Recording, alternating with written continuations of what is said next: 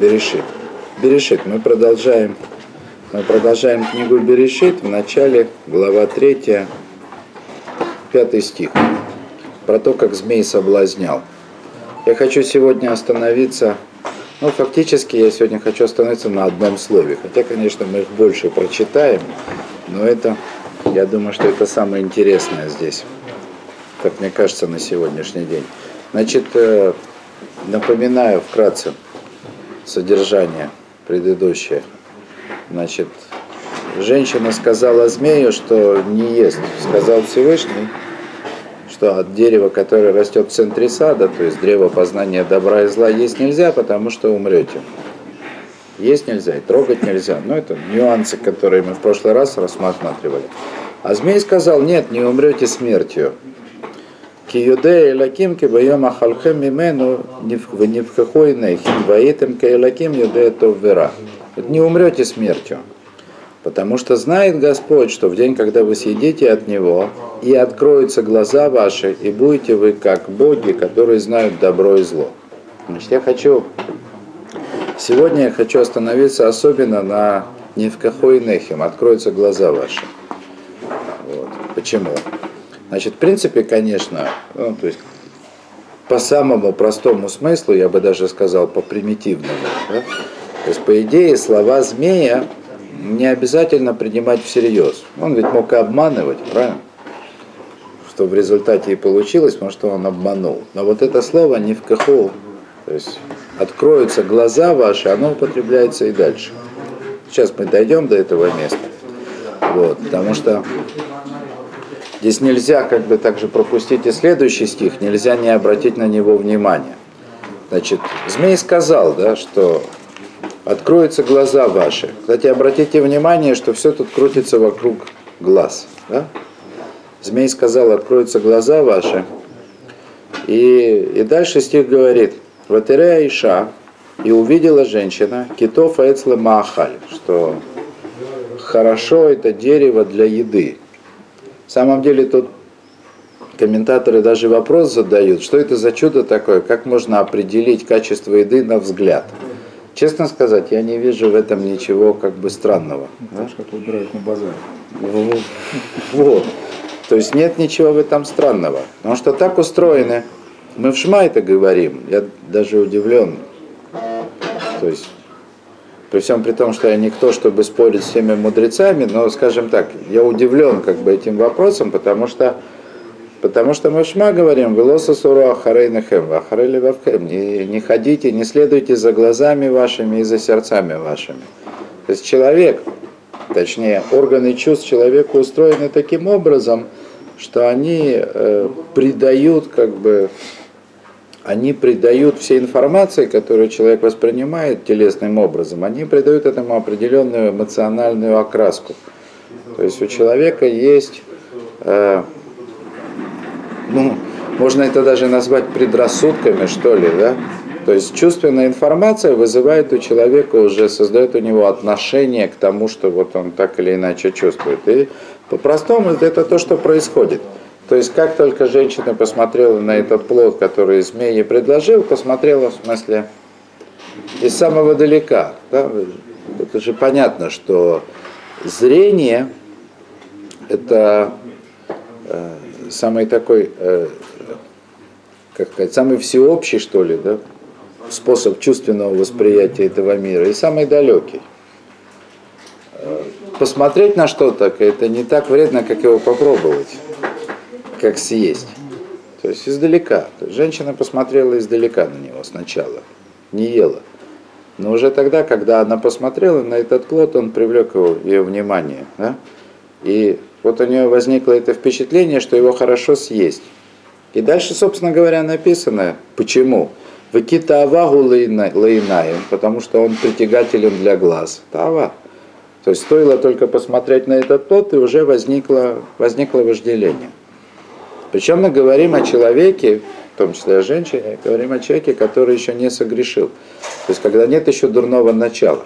На самом деле даже не очень понятно, что это за трава была, что такое вожделение. Но он привлек его внимание. Что такое плод, что он именно это еще и имел. Ну, конечно, естественно. То есть, он, то есть этот плод, он привлек ее внимание. Вот. До этого она его не видела. Вот. Не смотрела на него. Или смотрела другими глазами. да? Как на яд. Смотрела как на яд. О, и э, завершается этот стих, значит, э, плод выглядел как приятный, ну, как бы, в смысле, как подходящий для еды, потому что он как бы, вызывал вожделение. Собственно, тут все написано. В нихмат аэц леаскиль. И э, нихмат в смысле, как это перевести, симпатично, хорошо, приятно это дерево было бы осмыслить. То есть понятно, что дело не в плоде. Ну, плод как бы это то, что, то, что можно съесть. А суть всего того, что происходит, она, конечно, в дереве. В дереве всего корень. Да? То есть и суть как бы вот этого вожделения, как говорит здесь стих, это то, что это все осмыслить, понятно. Это то, что Рамхаль приводит да, Твунот от имени мудрецов. Что Адам решен мин ая, то есть человек, он был, Адам решен. Первый человек, он был ере- еретиком. То есть у него была некая теория, отрицающая единство Всевышнего. То есть некая теория, которая глобально противоречит Торе, которая нас учит творить. Что имеется в виду? Написано, что в принципе причиной всего было вожделение. Но человек разумный, тем более человек, которого мы с трудом себе представляем, внутри которого не находится зло, он не может жить без разума. То есть вот это вожделение, которое человека заставляет что-то делать, оно должно, оно должно действовать и через разум тоже, оно и разум должно подчинить.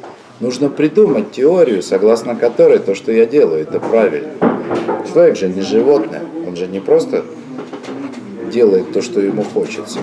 Он должен себе объяснить, почему это правильно. Это вот то, к чему в конце концов пришла женщина.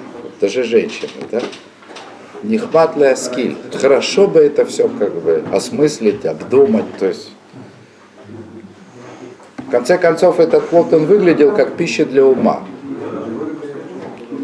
Э, Что, собственно говоря, змей и обещал, глаза откроются. Сказал, глаза откроются. Женщина посмотрела, действительно, да? Еще только посмотрела, уже, можно сказать, глаза открылись, да? Что это дерево, оно выглядит симпатичным для осмысления. В Этикахме перье, и тогда она взяла этот плод, в Этохаль, и ела.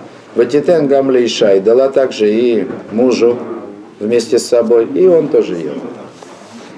Да. Потом, тут есть еще много чего. Вот. Ну, в общем, они съели.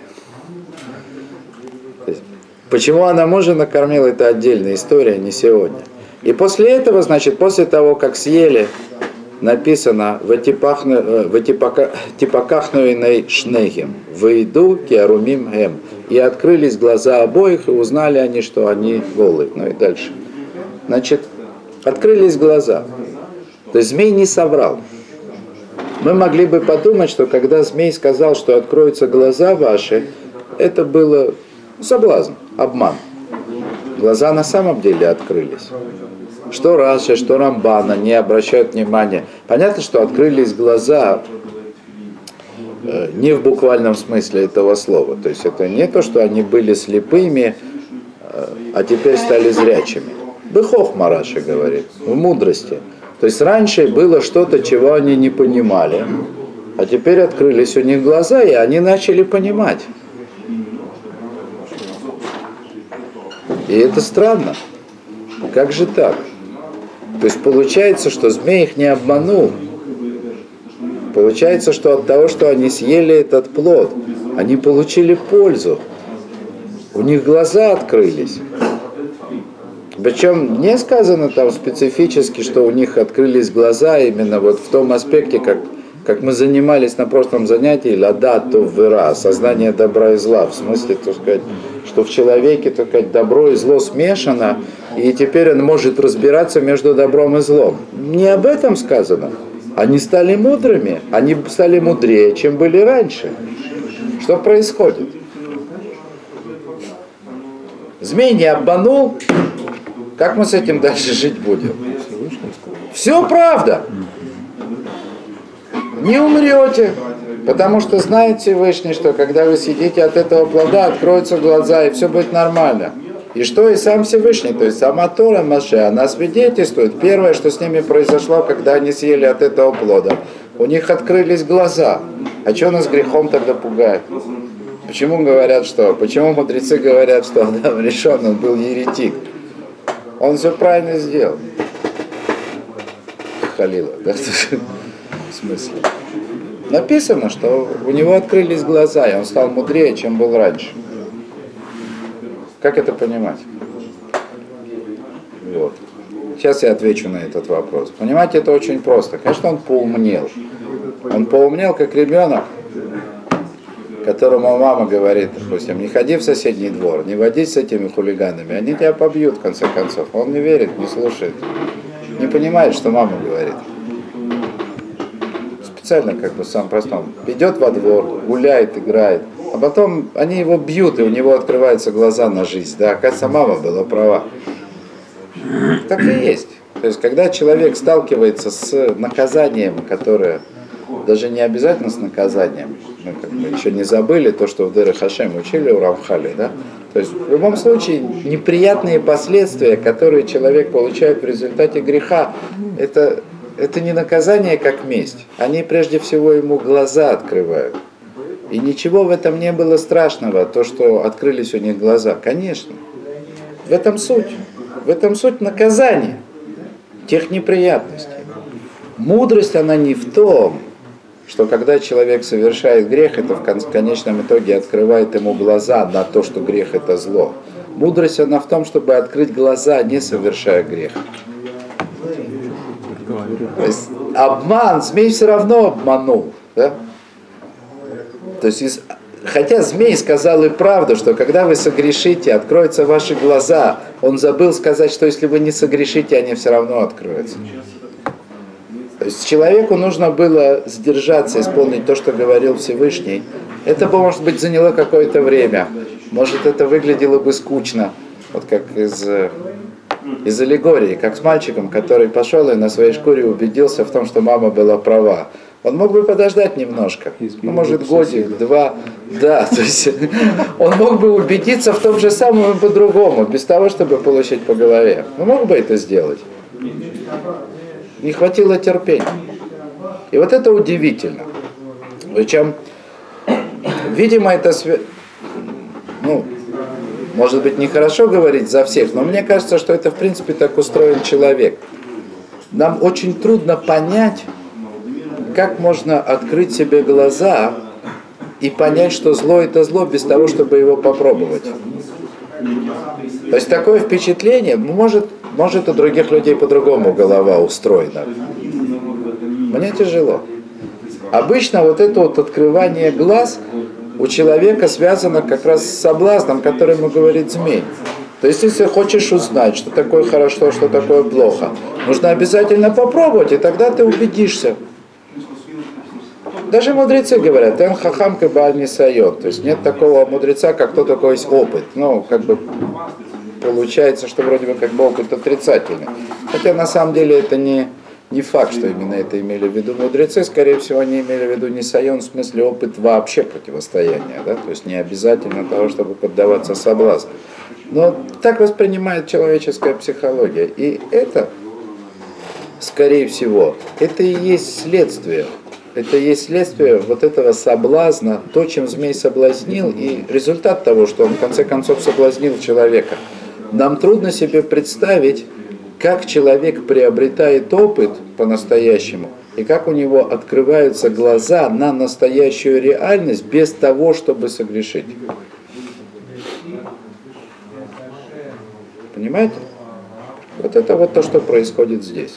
Он о последствиях э, не знал, не предполагал, что последствия. В смысле? Ну, о последствиях, что это, это будет как бы... Э, Адам? Ну да, Адам. Нет, по-простому, по-простому, очень, э, я повторюсь, да, то есть это э, то, как мы можем понять вообще ход мысли Адама, он очень примитивен. То есть даже если для нас это вершина мысли на сегодняшний день, все равно не, не нужно думать, как бы переносить автоматически.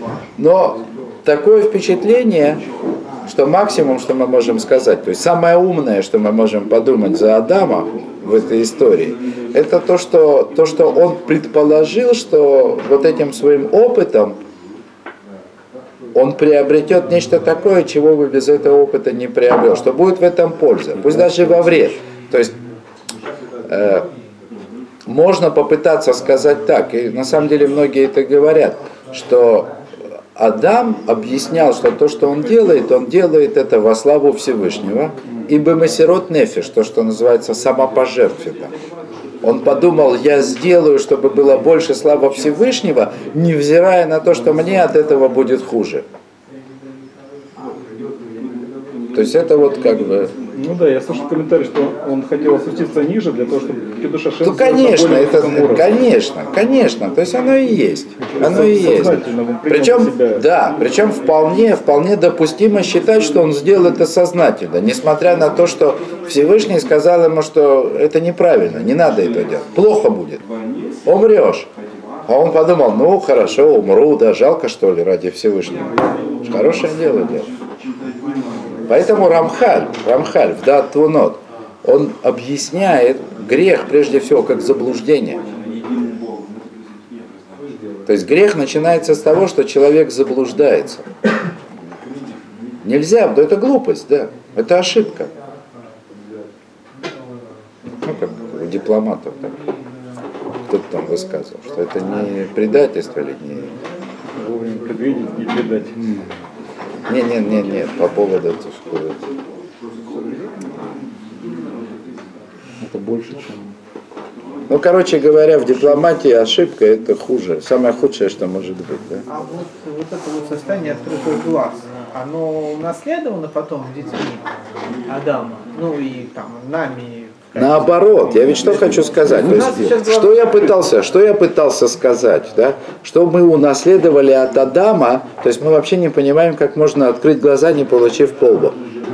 Вот что мы унаследовали от Адама. Вот это То есть змей, змей обманул Хаву тем, что он сказал, что вот благодаря тому, что ты согрешишь, откроются у тебя глаза. И так оно и случилось. Генетического опыта другого нет. Так оно и случилось. То есть у них глаза открылись на добро и зло благодаря тому, что они совершили грех.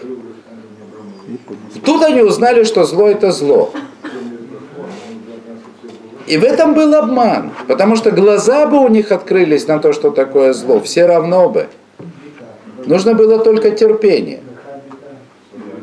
Более того, по-настоящему-то глаза все равно открываются, когда зло исчезает. Ну, то есть, но в любом случае, ведь Всевышний сделал этот мир так, чтобы раскрыть человеку глаза. И чтобы человек не делал, в конце концов у него глаза откроются. И выбор его в том, каким образом он эти глаза открывает. А ужас в том, вот я как бы снова повторю это, мы этом остановимся сегодня. Ужас в том, что мы сегодня представить себе не можем, как можно глаза открыть по-хорошему. Это очень тяжело. Даже, помню, читал какие-то книжки там по педагогике, что нельзя ребенка наказывать, когда он нарушает запрет. Особенно, если он нарушает запрет, как говорится, в наглую. Вот ему говоришь, допустим, не делай что-то. А он тут же раз это и делает. И это выглядит вот, как будто бы он специально делает. А на самом деле не так. Я не, не скажу, что это правда, но так пишут там какие-то психологи и педагоги. Просто у него абстрактное мышление практически не развито. И когда ему говорят, не делай что-то, допустим, не рви книжку, он прежде всего хочет это сделать. То есть он хочет понять, что ему не надо делать. Книжку не рвать. Так он и рвет. То есть это как бы это закрепление материала такое, да? Что делать? Не рвать книжку? Понял? сказать, да? И тут же он получает наказание. Где-то в природе человека заложено, что если мне что-то запрещено как плохое, первое, что хочется сделать, это попробовать. Запрет. То есть, Тоже, по-моему, это- фраза, что в жизни надо все испытать, это ересь и архиглупость. Это ересь и архиглупость, и, но, к сожалению, эта ересь, она заложена в человеческую природу. И вот, собственно говоря, мы сегодня прочитали, как оно туда попало. То, Спасибо за внимание. Спасибо.